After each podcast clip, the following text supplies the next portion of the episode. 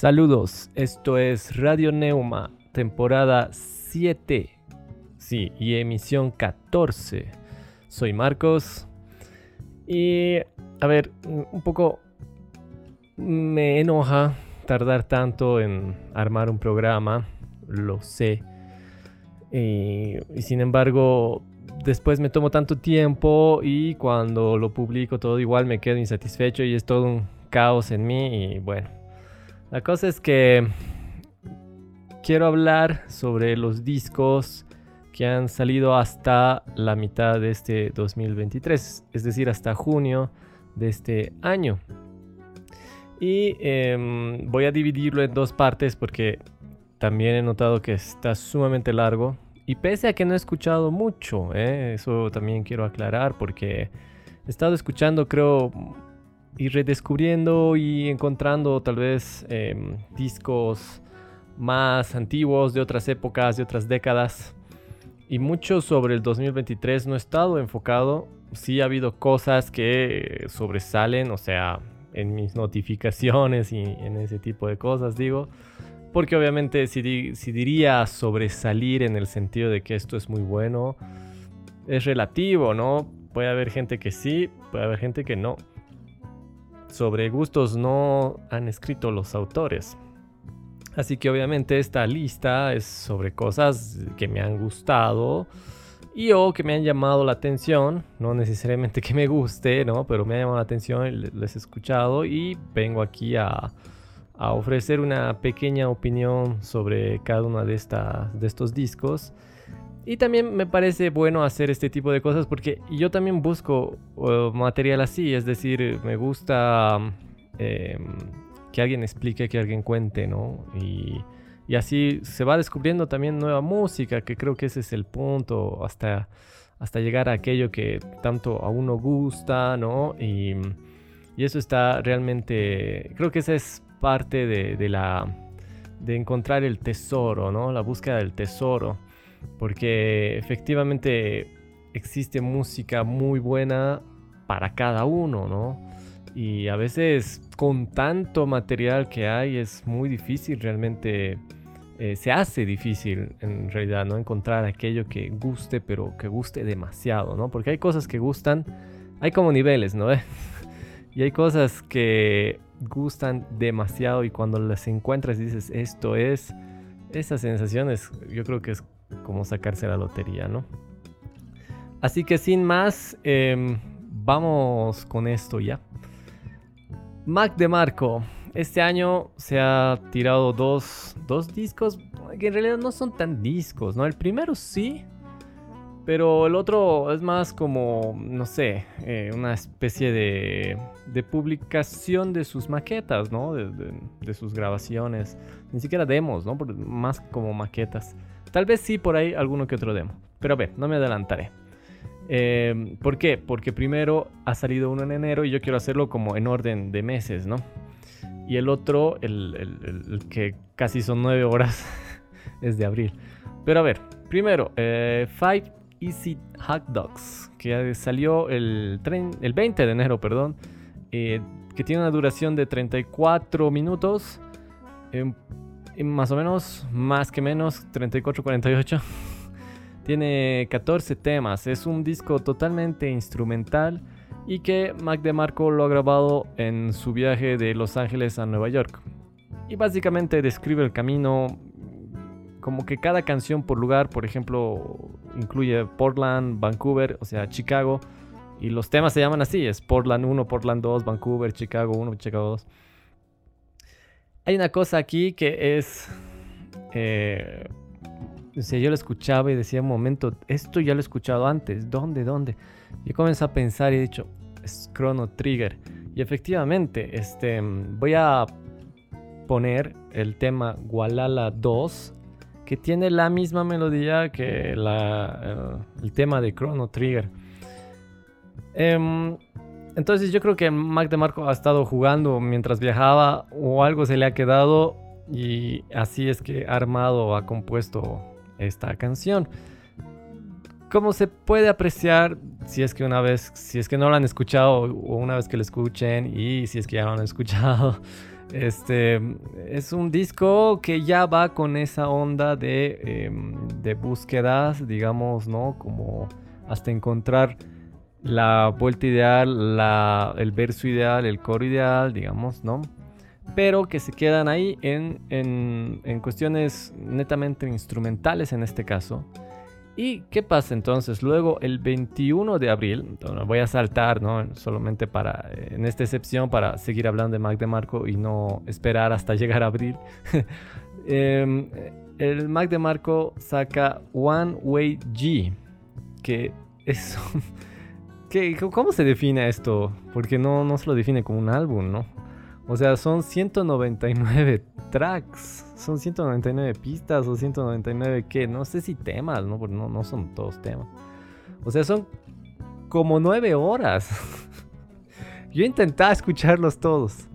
Pero no, no pude. Y ahora seguro Spotify a, fin de año me va a salir con que lo más escuchado ha sido Mac DeMarco, ¿no? En, en, en ese... ¿Qué se llama? En ese recuento anual, ¿no? Pero es que me ha parecido muy interesante, em, sobre todo porque, no sé, para uno que juega a componer, todo eso, siempre, em, siempre están las maquetas primero, ¿no? Grabas ideas y, y vas regrabando o vas armando, quiero decir, ¿no? La canción y vas grabando diferentes partes, ¿no?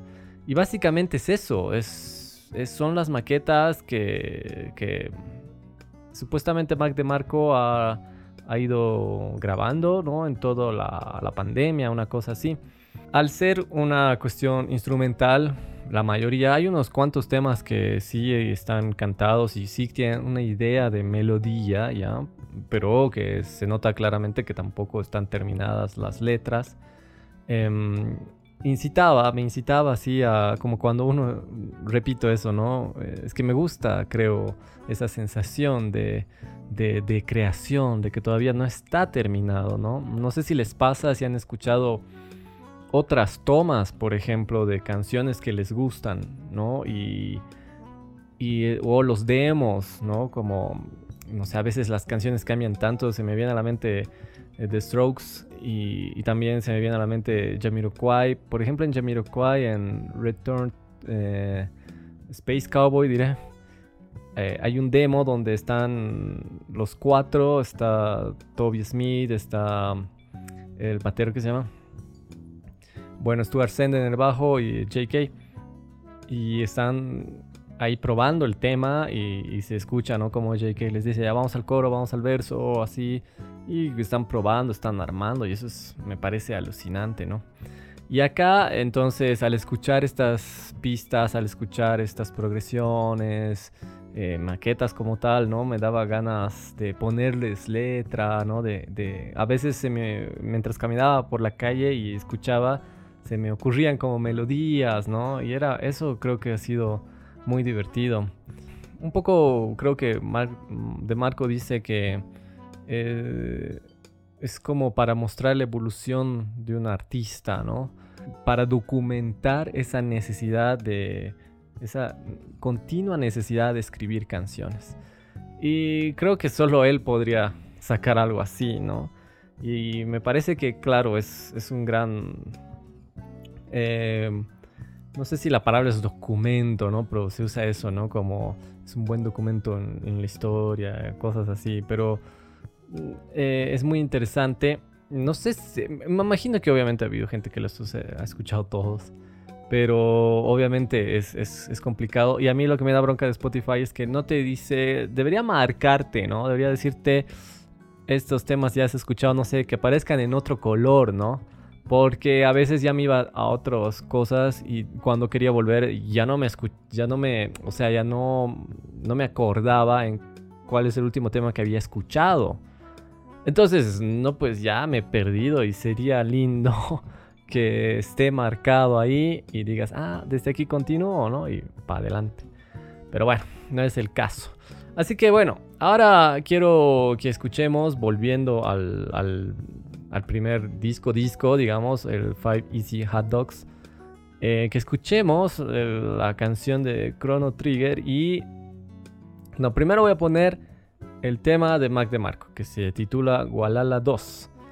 Y seguido a eso pondré la canción de Chrono Trigger y así van a, van a escuchar el plagio. no sé si sea plagio. El tributo, el... no sé. El homenaje.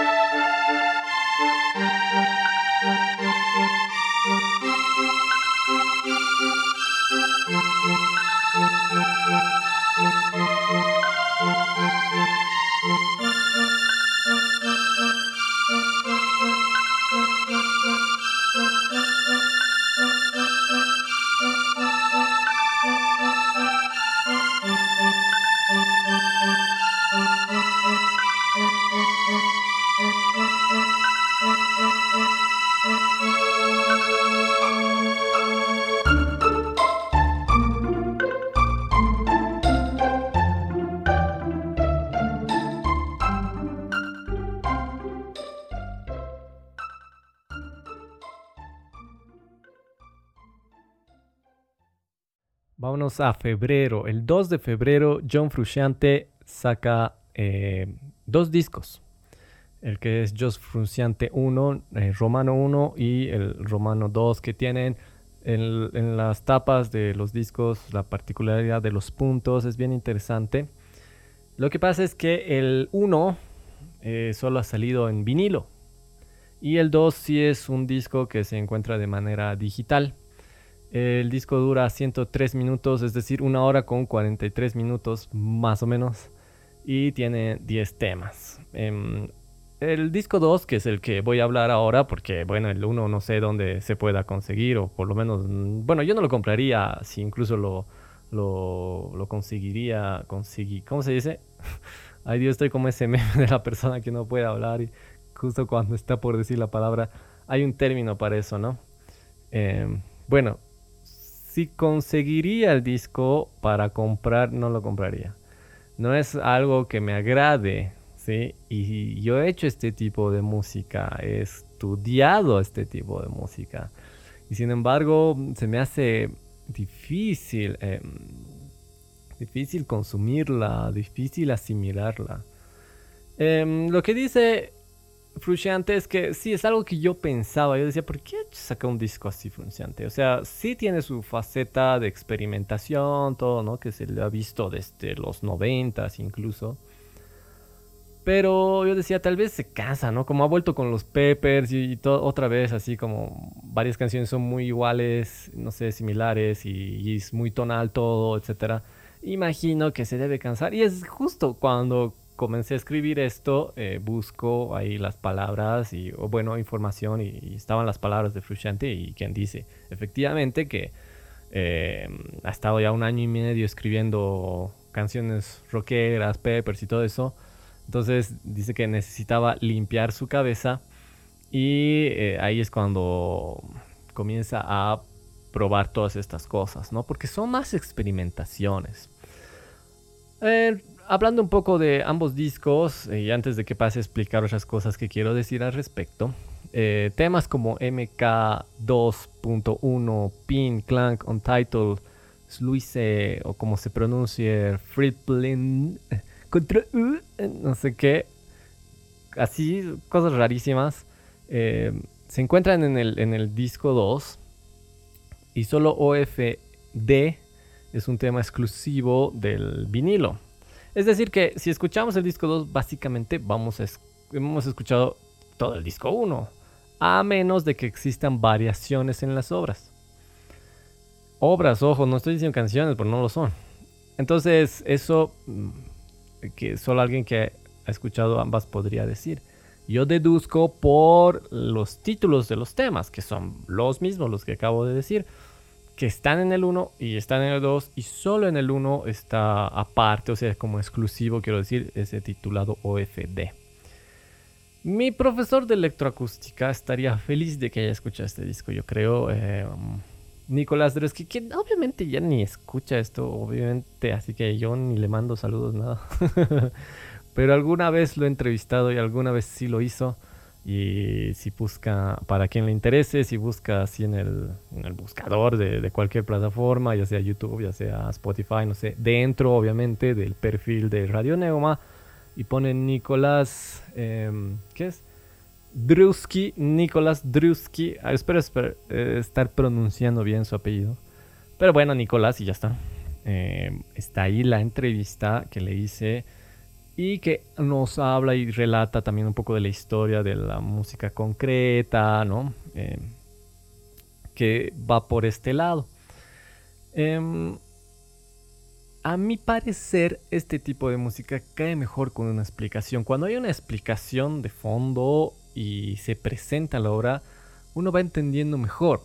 Yo voy entendiendo mejor. Y es un poco lo que mm, me parece que se disfruta más también cuando se toca, cuando se la hace, cuando se la produce. En las pocas oportunidades que tuve de hacer esto, realmente, este tipo de música quiero decir, realmente lo he disfrutado porque era como alejarte, ¿no? Y tiene que ver con ese ejercicio de eliminar, tal vez, si vale el término, esos registros tonales Pero a mí me gustaba jugar con eso. Me acuerdo una presentación muy especial que hemos tenido junto a mi querido amigo Juanpa, que tampoco debe estar escuchando esto hace muchos años que ya no nos vemos, pinche pandemia.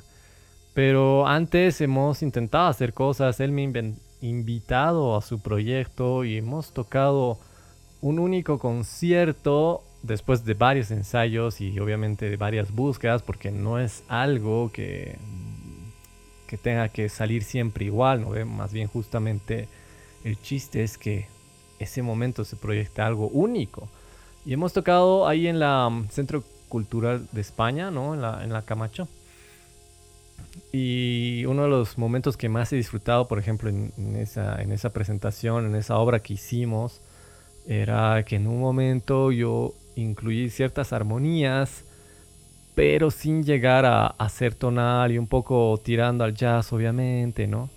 Y eso ha sido, y eso ha sido muy divertido. E, y, también los conciertos que hemos dado con, eh, en, la clase de Nicolás Drewski, ¿no?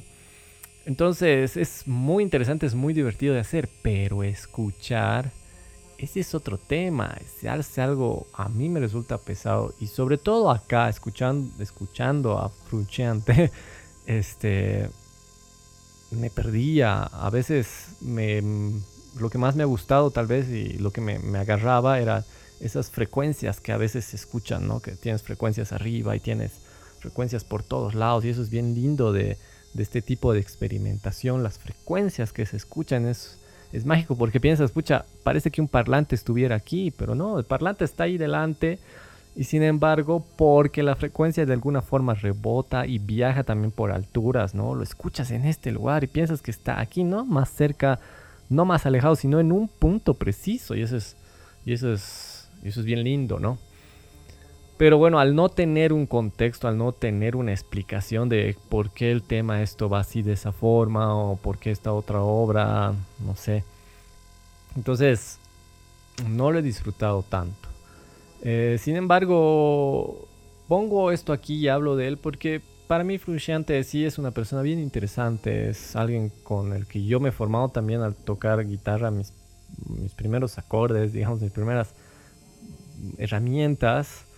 Eh, yo agarraba y tocaba los temas de los Peppers y, lo veía Frusciante y decía, puta, qué rico, y quería, no sé, me sentía muy apegado, pese a que me daba vergüenza decir que, que escuchaba Peppers, porque era muy popular, muy comercial, ¿no? Estoy, estoy hablando de, de la época de ah, Californication, ¿no? O sea, entonces era demasiado comercial y a mí me daba vergüenza ese tipo de cosas.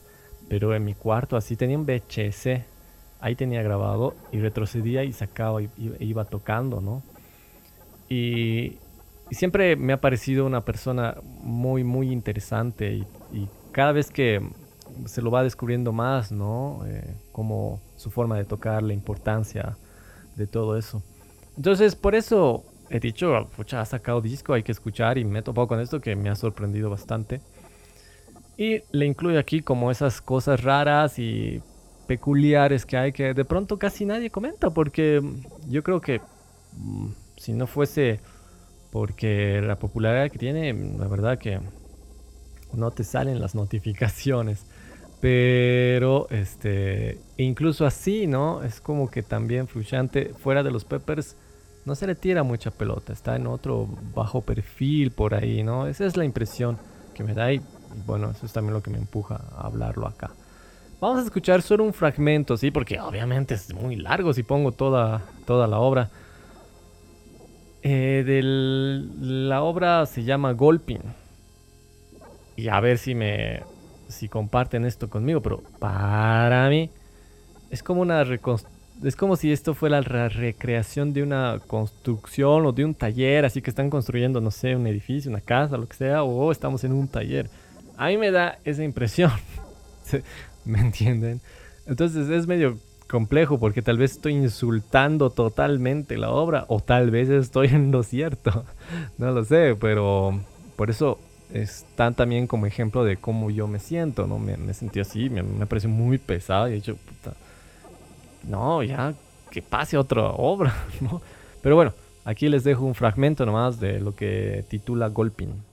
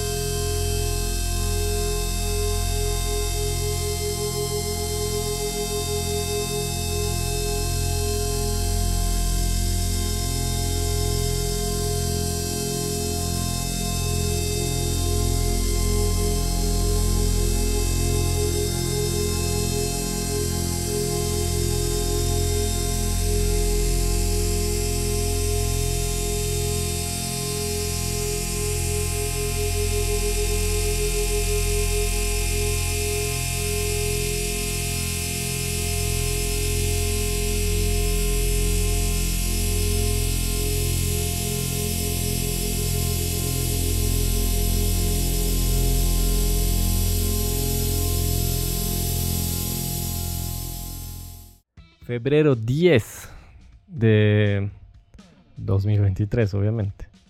Un cacho. Ah, sí, estamos bien, estamos bien. El otro, el de Frusciante era febrero 2. Ya, febrero, 10. Eh, para amor con el disco This Is Why, que dura 34 minutos, no, mentira, 36 minutos y tiene 10 temas. A ver, hay una cosa que yo no entiendo.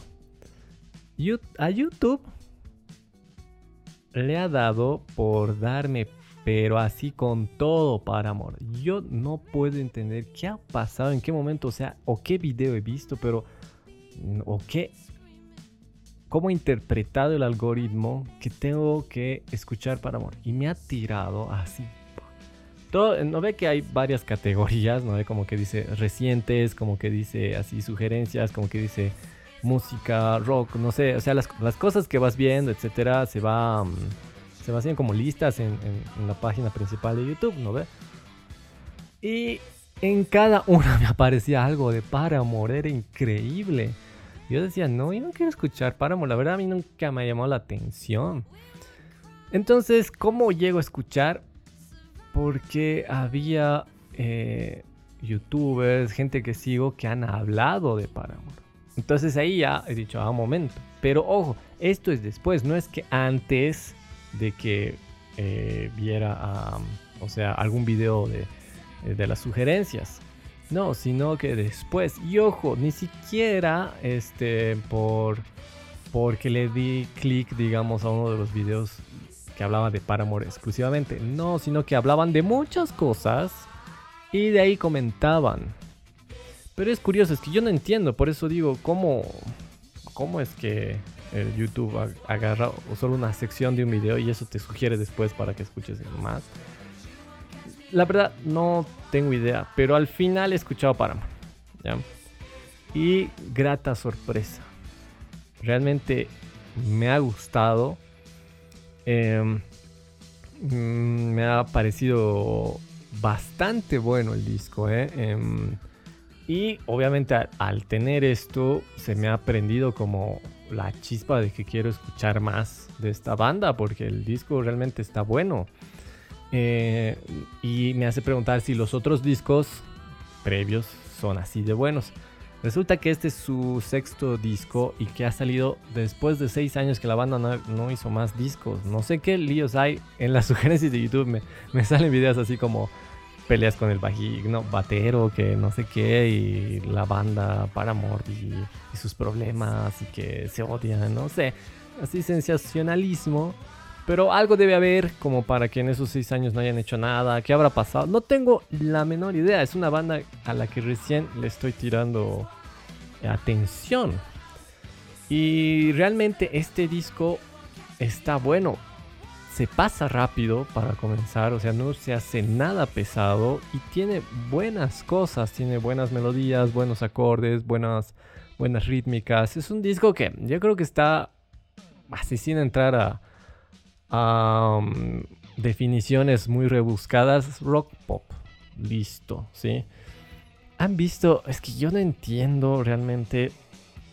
Ya llevo tantos años eh, haciendo estas cosas y, en el mundo de la música, no sé, pero me parece a ratos me parece ridículo, a ratos me parece interesante, no sé, pero que hay tantas definiciones, han visto, ya hay canales, ¿no? Que se dedican obviamente a, mm, hablar de, discos, de música y todo eso. Y cada, no sé, así cada definición que esta es un electroplant, hiper no sé qué, bla, bla, bla, bla, bla, bla, bla. Así como cinco cosas para definir una banda, digamos.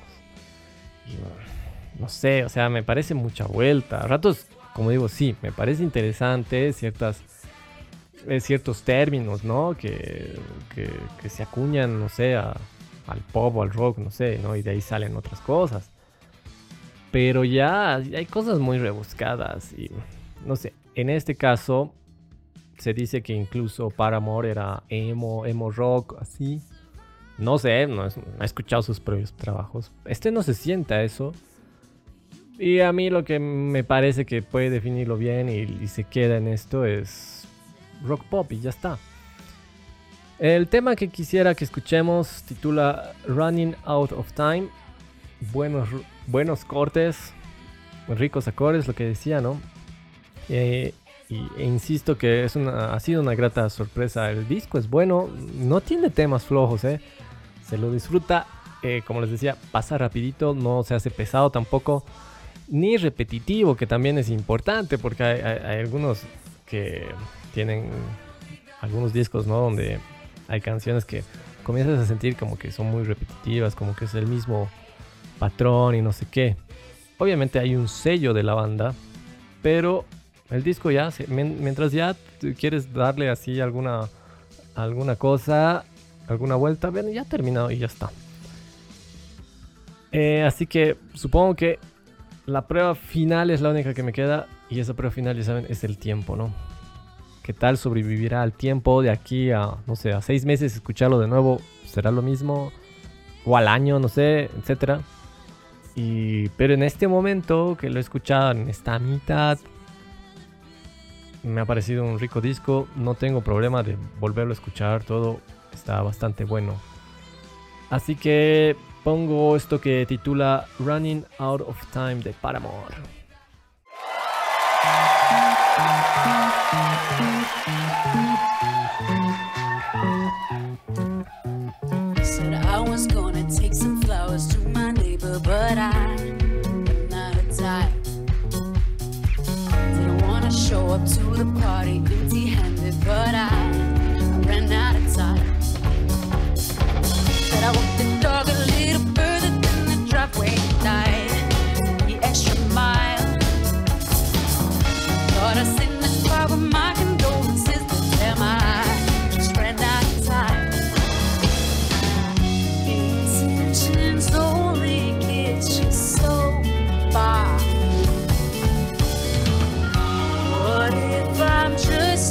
Ah!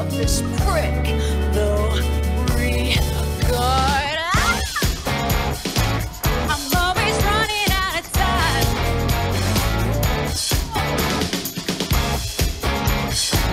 I'm always running out of time Never mind, I hit the snooze on my alarm 20 times. I was just so tired. It was traffic, spilled my coffee, my car otherwise.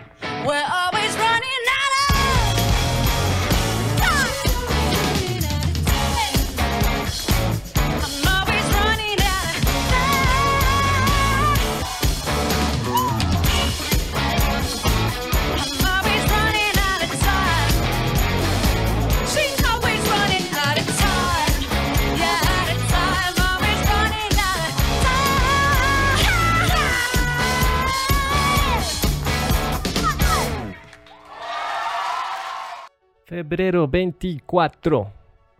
Em, Gorillaz y su disco titulado Cracker Island, que dura 37 minutos, bastante cortito, con 10 temas. Pero a diferencia de Paramore, este sí se me ha hecho un poco pesado. Y pese a que no dura tanto, ¿no? Epa, mi voz. bueno, pero al aparecer el nombre de Thundercat, es ahí que yo he dicho, bah, esto, o sea, combinación, gorilas con Thundercat, oh, cuando veo el video, puff, ¡qué temón! Me acuerdo ahí la cara gigante de Thundercat y todo. Obviamente me voló la cabeza. Eh, y se siente que además la canción es una colaboración, no es como ¿no? Que el Damon ha agarrado, la ha compuesto toda y dicho, ven, cantás esta parte, ¿no? No, no, no, o sea, se siente, es que claro, es una canción del Damon, pero se siente que, ¿no? El Thundercat ha puesto cosas, hecho cosas, y ya es una canción de ambos. Como es costumbre de los discos de Gorilla, pues, excepto ese del Damon, o sea, hay un, no sé qué se llama, mira, y tenía, tenía la tarea de, buscarla y no lo hice. Pero no me acuerdo, pues, pero ya hay un disco, los que saben, saben y punto, y los que no, pues bueno, les digo, pero no me acuerdo el nombre. Es que em, hay un disco del, de Gorilas, pero el Damon es básicamente él ha grabado todo, así hecho los tecladitos, bla, bla, bla.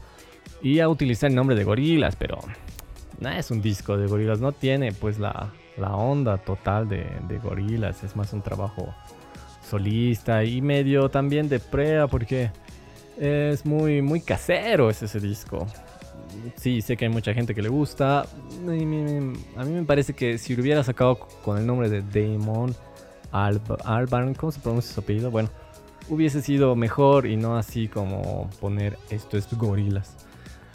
Pero bueno, aquí este... Eh, sí, es la típica de las de, compartir, de tener eh, a, invitados. Eh, aparte del Thundercat en este disco, también está Steven Nicks, está Tame Impala. Y que la canción que está con Tame Impala es una, también es una canción que me gusta. Eh, también está Beck. Y hay un innombrable que es el que arruina toda la experiencia y hace que el disco ¡pum! se desplome. Más que todo porque yo lo detesto, me parece horripilante. Un, creador de ruidos horribles con su voz, eh, que le dicen conejo malo. Y realmente arruina el disco. La canción es. No sé, tal vez podría ser otro tipo de tema y no sé, pero el tipo ya comienza a producir ruidos con su voz y lo arruina y me da un asco y lo detesto, la verdad. El disco tiene sus altos claramente como eh, Tame, Impala y este Thundercat, ¿no? Y hay un par de canciones más que realmente están buenas. Yo diría que el disco está en un 50-50. Así, mitad, mitad. Hay una mitad que está bueno y hay otra mitad que está mala. Hay cinco temas que están buenos, hay cinco temas que están malos no es de mis preferidos. Yo esperaba más de este disco porque al tenerlo al Thundercat he dicho, uy, tal vez esto se viene como para hacer el, no sé, el gran nuevo disco de, de Gorillaz. Pero no, es solo un momento. Lo he visto en el Coachella, ¿no? Que han transmitido en vivo por YouTube. Y uff, Gorillaz tiene muchos hits, ¿no? Y realmente Uf, es un montón de música que también han, que han hecho y demás. Pero de este disco solo la mitad. Sí, así que em, em, tal vez yo lo podría tomar como una cierta decepción porque realmente esperaba mucho más. Pero no ha sido del todo mala. Hay esas cositas que ahí están, están por ahí buenas. No sé si la escucharía y si lo escucharía más. Lo he escuchado varias veces. No, no es que esto escucho una vez y ya está, no, los escucho varias veces. Y ese tema, ese huevón, puta, yo, no sé, eliminar. Ah, se puede hacer eso en Spotify, ¿no? Se puede poner como no, no reproducir este tema. Eso voy a hacer. Pero igual, o sea, tampoco lo escucharía más. Eh, es como seleccionar solo canciones. Ya, ya, no quiero dar más vueltas en el asunto. Obviamente hay que escuchar Cracker Island, que es el tema con el Thundercat. Y algo que antes de poner eso, yo no sé cuántos temas la plataforma en la que se está viendo, escuchando esto, eh, esté permitiendo poner las canciones, me refiero, ¿no?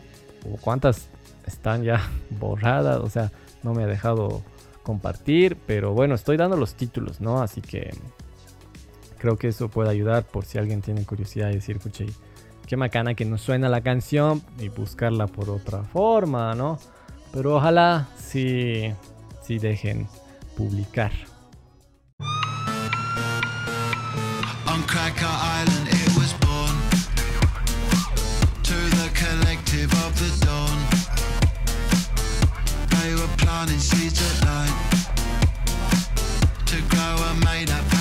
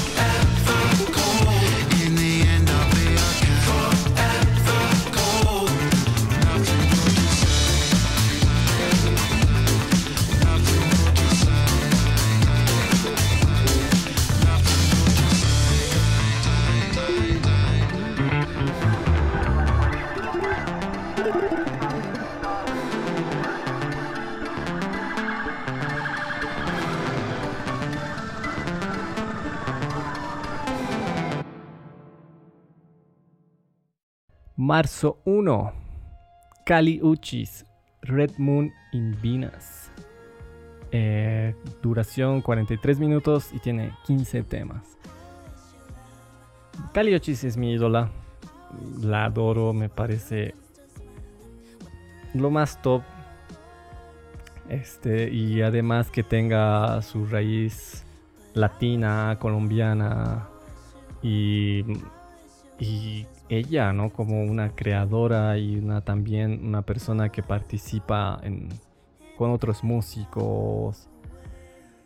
Es, es alguien muy admirable, fácilmente admirable. Y creo que aquí ha habido una cosa muy difícil, que es superar a Sin Miedo, ¿no? Porque Sin Miedo ha sido demasiado hitazo. No olvidemos que en Sin Miedo está este, Telepatía, que es su canción más famosa y ha sido, claro, su disco más famoso. Entonces, yo me esperaba algo pegado a ese disco justamente, ¿no? Como que siguiendo esa onda, pero Cali realmente me sorprendió porque agarra y no ha ido por ese lado en lo absoluto. Yo más bien creo que ha tirado más a, Isolation, ¿no? Ha, tirado un poco más hacia atrás, como volviendo a esas raíces, llamémosle, no sé, ¿no? Y, pero un poquito, ¿eh? Obviamente no va por ese lado, ¿eh? No, no quiero decir que retrocede y va a, no sé, a dar una vuelta. No, no, no. Pero mantiene una línea, digamos, de, de, esa Cali que no está eh, del, del, lado tal vez bailable, no sé cómo decirlo, ¿no?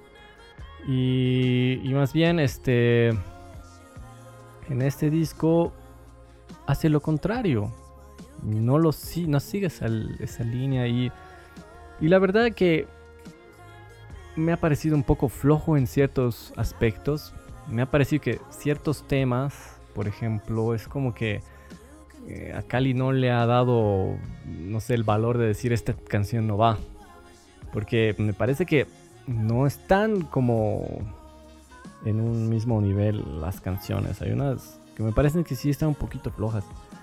Pero también pienso que ¿Por qué no están fuera, digamos, no han sido excluidas del disco? Me parece que Cali en este disco ha dado más importancia a las letras. Eh, siempre Cali ha tenido un mensaje, ¿sí? Y se nota en sus previos trabajos, pero también siempre ha tenido un, poco de dulzura, ¿no? Como, o sea, sin ir más lejos, telepatía, ¿no? La letra de esa línea, tal vez ya, si vale decirlo de esa manera. Y acá yo, yo he sentido que está un poco más suelta y que me parece que las, las letras tienen un aire más rebelde. Me parece. Sí, y me parece que por ese tema es que, o sea, por ese punto es que hay varias canciones que tal vez no tienen la altura, no sé, ¿no? Eh, el grado de otras composiciones. Estoy hablando del mismo disco, no estoy comparando con otros discos, ya eso quiero aclarar es que estas canciones se han quedado en el disco. Em, pero Cali igual la pega. O sea, hay temazos. I Wish You Roses. Es un temazo. La intro, In My Garden, ¿no? Porque la intro, In My Garden, es, es antes que I Wish You Roses, ¿no? Y esa, esa progresión de acordes. All Mine, ¿hasta cuándo? Not Too Late. Con esa rapeada naif que tiene ahí, que es bien cruda también, ¿no? Como lo dice, muy latina, digamos, ¿no? Pero no es una rapeada así, bro, es, y es bien dulce, entonces eh, es que eso te tira a Cali, ¿no? Te habla así bien sensual, pero también te está diciendo cosas bien vulgares, un poco vulgares, no bien vulgares, un poco vulgares en, en la letra, ¿no? Es tu madre piensa que soy una puta y no sé qué, ¿no? y sin embargo, la canción que de entrada me ha volado la cabeza y claro, se ha vuelto el, hit y ahora está igual como una de las canciones más escuchadas a la par casi de telepatía es el Moonlight. Qué hitazo. Ya han visto que se ha vuelto también un trading, una qué sé yo, en TikTok, en esas cosas. Yo no tengo TikTok, pero me entero porque sigo a Cali y todo y obviamente eh, se ha vuelto viral el hecho de así del, de la facha, ¿no? De la, de la facha de, de, Cali y varias personas que era el antes y después, ¿no? Antes de escuchar a Cali, después de escuchar a Cali. Estaba muy divertido. Eh, como ahora todo es fugaz, ¿no? Pero así una época muy divertida en el que mucha gente ha subido videos así y que Moonlight, Moonlight, Moonlight en, en cada una de ellas. Um, la he visto en, um, en Coachella, ¿no? Este que así transmití por YouTube, alucinante. Y han sido transmitido las dos fechas que ha sido, o sea, los dos fines de semana, que eso ha sido también muy alucinante. Yo solo pensé que iban a pasar solo una. Y, y Cali, pues así tiene, es, bien particular, ¿no? Es bien particular lo que hace. Yo lo único que espero, la verdad, es que eh, toque más con banda en el futuro. No tanto con pistas, eso no me gusta mucho, la verdad. Y si se fijan, básicamente todas las cantantes eh, cuando van así a estos festivales, todos están metiéndole con banda. O sea, George Smith, yo cuando he visto a George Smith, le he visto con banda. Em, Liso, que igual tocaba antes con solo a la DJ, ¿no? Y pasaban las pistas y ella cantaba encima. Ahora todo ha, estado recién en el, eh, ¿qué se llama? Este Glastonbury. Y la banda ha sonado increíble. Su banda es bandota. Y, yo creo que esito le falta a Cali, que le meta una banda, así una super banda y vaya así a tocar y ya deje el formato de, de, pistas, ¿no? En el Coachella había una banda de soporte, pero realmente hacía muy poco y no era pues, y por eso también estaban detrás, ¿no? O sea, ni se los veía bien. Ah, pero pucha, qué bien que hayan pasado el Coachella. Bueno, ya, vamos con obviamente el temón Moonlight Caliuchis.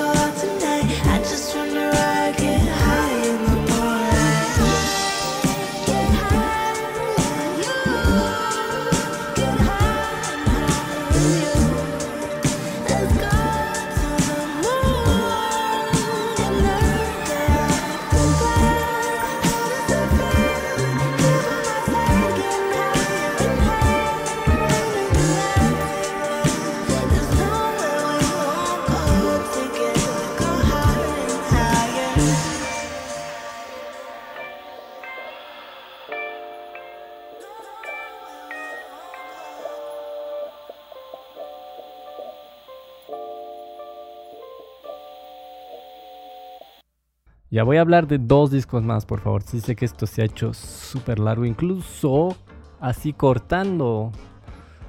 Dios, ya. Este, y el problema es que después también es más, más trabajo para mí en la edición. Marzo 17. Unknown Mortal Orchestra. El disco 5 Romano 5. Bueno, es su quinto disco. Eh, Mortal Orchestra es una banda que no sé de cómo ahí apareció y bueno, creo que es obligatorio para todos los que andamos en esta onda, ¿no? Siempre nos va a aparecer como cosas y una de ellas es Auno Mortal Orchestra y que es bandota. Este disco dura una hora y tiene 14 temas. A mí me encanta el sonido de UMO, voy a decir ya. Eh, Ruban Nielsen es el violero cantante, ¿no? Y cómo suena su viola. Me acuerdo que también las primeras veces que lo he visto, porque primero he escuchado la música, me ha gustado mucho y después, obvio, siempre que me gusta algo, busco como loco sus presentaciones en vivo. y tocaba pues con la Youngstang de Kurt Cobain, ¿no? Y ahora ya está con otra viola, no sé qué modelo es, igual es una de esas offsets y esas violas raras. Pero cómo suena ese sonido que tiene. Em, me encanta, me encanta el sonido mismo de la banda también. Em, este disco mezcla temas cantados y algunos instrumentales, que está re bueno eso también. El tema Laila, por ejemplo, tiene un solo de guitarra alucinante. Y eso voy con lo de las guitarras y el sonido. No es un sonido convencional, no solamente por la manera del instrumento, el ampli, los pedales, sino también, obviamente, por cómo escoge las letras el Ruban, ¿no? Como las notas, cómo escoge las notas. He dicho no, he dicho letras, creo. Bueno, cómo escoge las notas, el orden, los saltos, el tipo de solo, el tipo de fraseo. Eh, Weekend Run es un tema con aire ochentoso, ¿no? Este, me parece, me tira mucho a eso. Em, hay un tema instrumental que se llama The Widow y tiene un solo de saxo tenor que es cortito, pero es... Entonces vos dices, ¿no? Esos detalles son alucinantes. De pronto sí los temas eh, instrumentales un poco, son un poco repetitivos, pero también se entiende, ¿no? Que están tratando y se trata de crear un ambiente y la logran.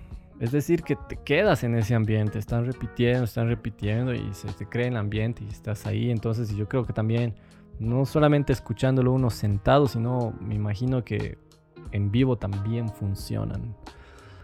Así que como ya me estoy muriendo, eh, voy a dejarlo aquí, así en este solo esto lo que hablo ahorita.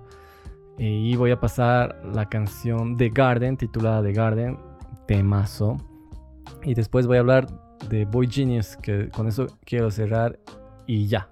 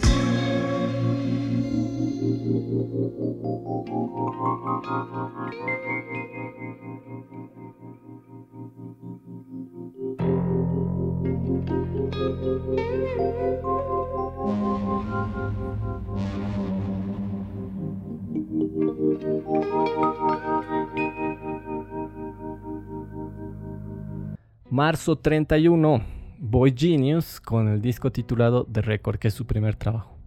El disco dura 42 minutos y tiene 12 temas.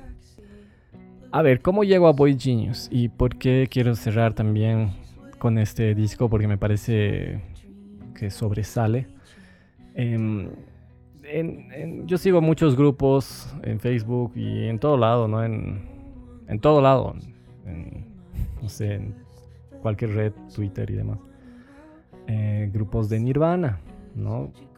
Y he visto que varios, igual en Twitter, en Facebook, así, comenzaron a compartir una fotografía de tres tipas que emulaban el- la portada del With the Lights Out, ¿no? Que, que en su momento no era la portada de With the Lights Out, ¿no? Pero ya, yo lo digo así porque se entiende de a qué foto y a qué sesión me refiero, ¿no? Cuando todos están empilchados. Y más allá de que ah, ella burla o no sé, no, faltan ¿no? los quejones. No, o sea, muchos hablaban positivamente. Y, y sí, resultaba un lindo homenaje. O sea, todos sabemos que Kurt y Nirvana eh, apoyaban el movimiento femenino y todo eso, ¿no? Entonces, es lindo ver a tres tipas eh, emulando eso, rindiendo homenaje en realidad, ¿no?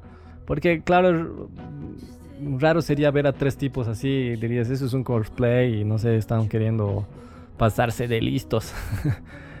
Pero no, eh, y de ahí es que me entero que habían sido una banda y que es justamente Boy Genius.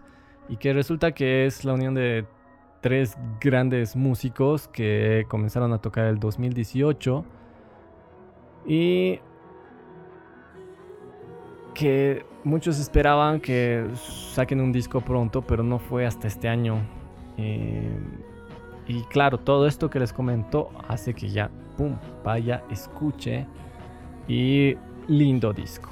Este me ha sorprendido. Tiene, sí, tiene un aire de noventero. Sí se siente una influencia de, ese sonido.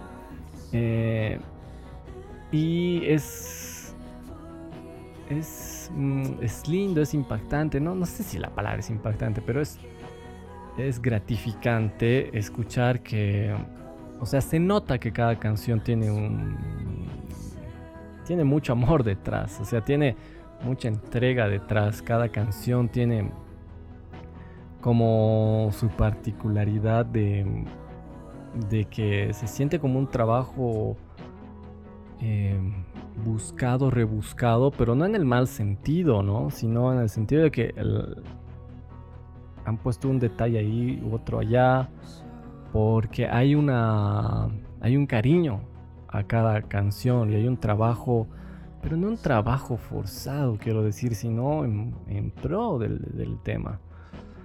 Este es un disco que efectivamente lleva mucho a la melancolía, ¿no?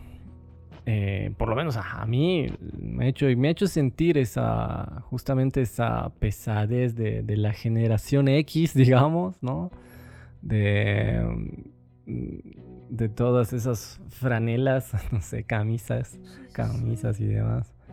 Em,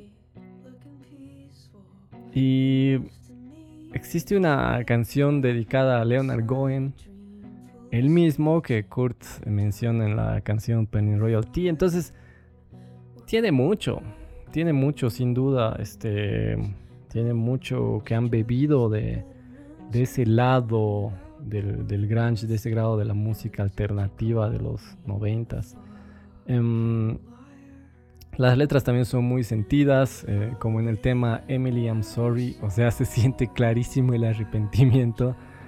Y también recomiendo la letra de Letter to an Old Poet, que es un poco así, el, el- es que ese finalcito, escúchenlo. Eh, yo catalego- catalogaría, puta, estoy terrible, ¿no? Yo catalogaría ujú, a la banda como indie folk rock. Y ahí está otra vez esta comparación o esta, mm, ¿no? esta unión que hago con Kurt Cobain. Miren lo que estoy hablando al respecto, ¿no? Eh, primero el homenaje con las, con las ropas, la foto. Luego como una línea por ese lado, por Leonard Cohen, por ejemplo. Y este... Y yo creo que con esto de que ser un poco indie folk rock, este, es como un camino que Kurt decía, ¿no? Que una vez que desaparezca Nirvana, él quería como que seguir esa, una línea así. Y creo que Kurt estaría muy feliz de, de escuchar esta banda. Em, así pues, este, para los fans, fans de, de Nirvana, de Kurt Cobain especialmente, yo creo que es una banda que hay que tenerle mucha atención, hay que disfrutar esta, este disco. Y mm, a ver, hablemos de algunos temitas. Voy a pasar una canción, pero no quiero dejar de mencionar. Ya he mencionado a Emily I'm he eh, mencionado Letter to an Old Poet. Este, después la canción, eh, bueno, es, un, es una es, un- es cortita la, la que mencionan a Leonard. Eh, hay un tema que se llama Cool About It y las voces. Y ahí está, eso digo, hay una instrumentalización, se dice instrumentación, porque la instrumentalización es la de Evangelion, ¿no? hay una instrumentación eh, minimalista y ahí te das cuenta, esto es arte.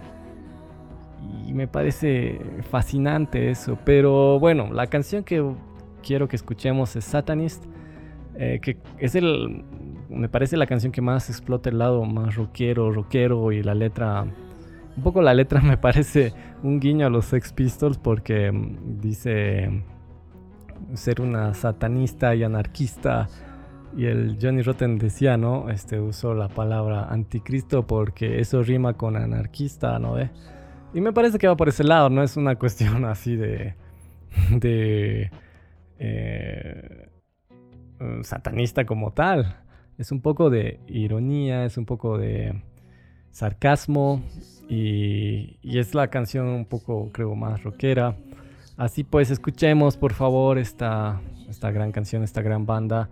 Y yo me despido tal vez la siguiente semana ya puedo subir la segunda parte porque ya está hecho todo, solo que es, es mucho y es reagotador. Y, y esta luz me está haciendo dar un sueño, mis ojos así se quieren caer, además que también ya es tarde y bueno. Eh, así que gracias por escuchar hasta aquí. Este, mm, sí, pese a todo lo que digo, mm, disfruto mucho hacer esto, compartir música y sobre todo escuchar las canciones porque mientras voy narrando esto también me voy acordando y digo, pucha, sí, y ya me da ganas de escuchar eh, rápidamente, digamos, ¿no? Así que bueno, chao.